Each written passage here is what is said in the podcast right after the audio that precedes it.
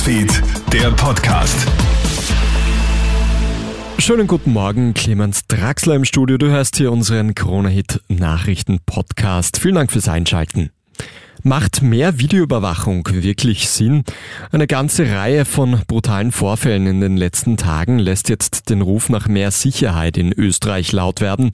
Zuerst die Halloween-Krawalle in Linz und Salzburg und dann auch noch eine Attacke in Krems. Ein 21-Jähriger ist dort auf offener Straße niedergeprügelt worden. Jetzt fordern viele deutlich mehr Kameras im öffentlichen Raum. Doch Datenschützerinnen und Datenschützer wehren sich. Denn Videoüberwachung verhindert keine Verbrechen.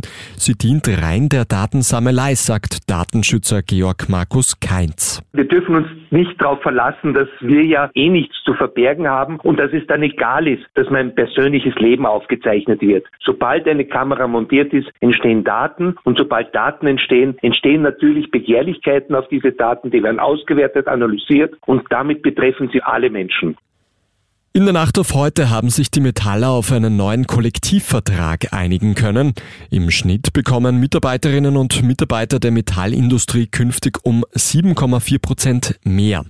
Der Mindestlohn steigt auf 2236 Euro brutto und auch Lehrlinge sollen mindestens 1050 Euro brutto im ersten Lehrjahr erhalten. Insgesamt haben die Verhandlungen gestern rund zwölf Stunden gedauert.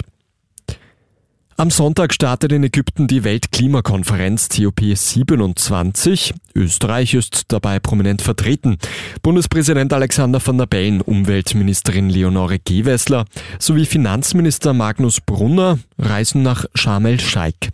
Zwischen 6. und 18. November beraten die Staats- und Regierungschefs über die aktuelle Krise. Ziel ist es, den menschengemachten Temperaturanstieg bis zum Jahr 2100 auf eineinhalb Grad zu begrenzen. Und Tech-Milliardär Elon Musk hat gestern wie erwartet zahlreiche Entlassungen bei Twitter angekündigt. Etwa die Hälfte der weltweit 7500 Angestellten muss gehen. Das Entlassungsschreiben soll dabei ausgerechnet per E-Mail zugestellt werden. Der neue Twitter-Chef lässt vorerst auch alle Büros schließen.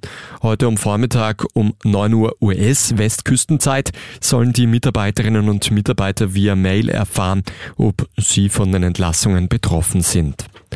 Das war's auch schon mit deinem kleinen Update für heute Vormittag. Ein weiteres kommt dann am Nachmittag von meinem Kollegen Matthias Klammer. Einen schönen Tag noch. Krone Hits, Newsfeed, der Podcast.